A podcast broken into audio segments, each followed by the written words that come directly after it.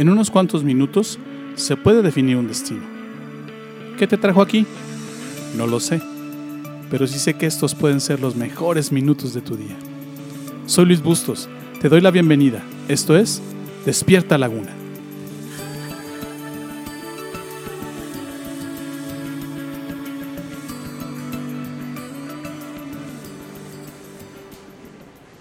¿Qué significa creer en Jesús? ¿Tú qué dices? ¿Crees en Jesús? En el mundo hay más cristianos, o hay más personas cristianas, perdón, que de cualquier otra religión. El cristianismo no ha dejado de crecer desde que se inició a principios de nuestra era. Pero desafortunadamente no todos los que se dicen creer en Jesús en realidad saben lo que significa eso y cómo se hace. ¿Puedes saber si tú realmente crees en Jesús? Vamos a ver. ¿Qué dirías si te dijera que creer en Dios y en Jesús no es suficiente para entrar al cielo? Santiago 2.19 dice, tú dices tener fe porque crees que hay un solo Dios. Bien hecho. Aún los demonios lo creen y tiemblan aterrorizados. El detalle es que confundes lo que es saber o conocer de Dios y Jesús y creer en ellos. La palabra griega usada en la Biblia para creer, pisteo, eh, implica no solamente saber o conocer, sino también confiar en o comprometerse con. Es muy diferente cuando conoces a alguien a cuando confías o estás comprometido con alguien. Por ejemplo, conoces a tus vecinos, pero solo confías y estás comprometido con tu familia. Entonces, ¿cómo sabes que en realidad alguien más o tú mismo creen en Jesús? Hay cinco cosas que te pueden decir realmente si crees en Jesús. Hay cinco cosas que puedes hacer para fortalecer tu confianza en Jesús y hacer que tengas una correcta relación con Jesús y que veas los cuatro beneficios que te enseñé en la introducción. ¿Cómo sabes que realmente crees en Jesús? ¿Qué cosas puedes hacer para obtener los beneficios de creer en Jesús? Déjate doy la tercera marca que te dice que realmente crees en Jesús. Cuando realmente crees en Jesús, usas tu vida para servir a Dios a través de servir a otros. Dios no te hizo ni, creó tu existencia para que te sirva solamente a ti. Cuando te planeó a ti y a mí, estaba pensando de una manera holística. Es decir, pensaba en ti, en tus habilidades, en tus fortalezas, en tu carácter y en cada una de las cosas que te hacen ser tú y ser único. Pero también estaba pensando cuándo ibas a estar en la tierra, o sea, en qué tiempo, dónde vivirías y en especial a la gente y relaciones que tendrías. Él planeaba toda tu vida con todo lo que eres y con todas tus relaciones y contactos. ¿Por qué? Porque todo lo que tú eres te ayuda a vivir tu propia vida, pero también tiene el poderoso potencial de enriquecer la vida de otros.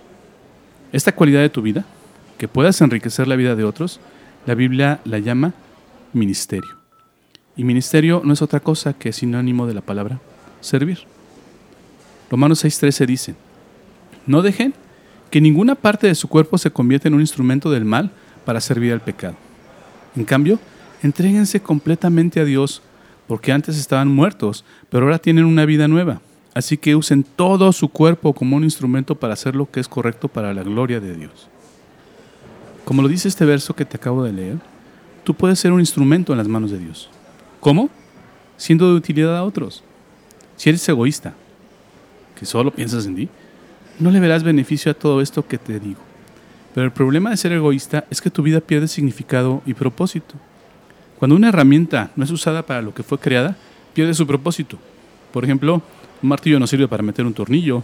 ¿O de qué te sirve un martillo guardado en la caja de herramientas cuando necesitas clavar un clavo?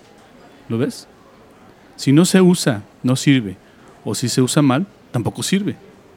Es igual con tu vida. Si no la usas para servir a otros, pierde el propósito para lo que fue creada. Revisa y verás que en tu propio camino hay muchas formas en las que se ve esto del servicio. ¿No tuviste, por ejemplo, tu necesidad de que alguien te cuidara en tus primeros días de vida? ¿Y a lo largo de esta no has tenido la necesidad de la ayuda de otros? Escucha lo que dice Efesios 2.10. Pues somos, somos, perdón, la obra maestra de Dios. Él nos creó de nuevo en Cristo Jesús a fin de que hagamos las cosas buenas que preparó para nosotros tiempo atrás. Servir a otros es una de las cosas que Él preparó tiempo atrás. Servir a otros le da propósito, significado y satisfacción a tu vida porque fuiste hecho para tener significado y eso viene cuando sirves a otros. Servir a otros es hacer las cosas para, las que Dios te creó y preparó de antemano. Romanos 2, 14 al 16 dice, Amados hermanos, ¿y de qué le sirve a uno decir que tiene fe si no lo demuestra en sus, con sus acciones? ¿Puede esa clase de fe salvar a alguien? Supónganse que ven a un hermano o a una hermana que no tiene qué comer ni con qué vestirse. Y uno de ustedes les dice, adiós, que tengas un buen día, abrígate mucho y aliméntate bien. Pero no le da alimentos ni ropa. ¿Para qué le sirve? Si quieres creer en Jesús, pero no consideras en serio servirle y servir a la humanidad, entonces no estás creyendo realmente en Jesús. Esta condición, la de servir a otros, Jesús la dejó bien clara, al punto de tomarse a, manera personal lo que hagas o dejes de hacer por otros. Mateo 22, 44 y 45 dicen, entonces, entonces ellos respondieron, Señor, ¿en qué momento te vimos con hambre o con sed o como extranjero o desnudo o enfermo o en prisión y no te ayudamos? Y él responderá, les digo la verdad, cuando se negaron a ayudar al más insignificante de estos, mis hermanos, se negaron a ayudarme a mí. No te confundas. El cuidado o servicio incondicional a otros es una de las marcas más claras de alguien que realmente cree en Jesús. Esta es la tercera marca. Mañana te mostraré la cuarta. No te la pierdas.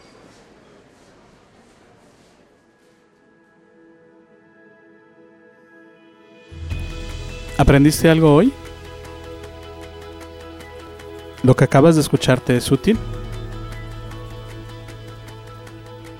Esta serie no ha terminado, así que te invito a que me acompañes en los siguientes capítulos. Todavía hay mucho que aprender y aplicar. Te prometo que no te voy a defraudar. Gracias por tomarte el tiempo de escuchar esta emisión. Yo no creo que estés aquí por casualidad. Creo firmemente que Dios está usando mis palabras para hablarte hoy. Hoy has encontrado a Dios y por eso vibra tu alma. Estás empezando a creer en Dios y en Jesús. ¿Te gustaría saber más sobre esto? ¿Te gustaría platicar sobre cómo encontrar más de Dios? Entonces, te invito a que me mandes un correo a la siguiente dirección de correo electrónico ill.despiertalaguna.gmail.com Escríbeme, me encantaría conocer tu historia.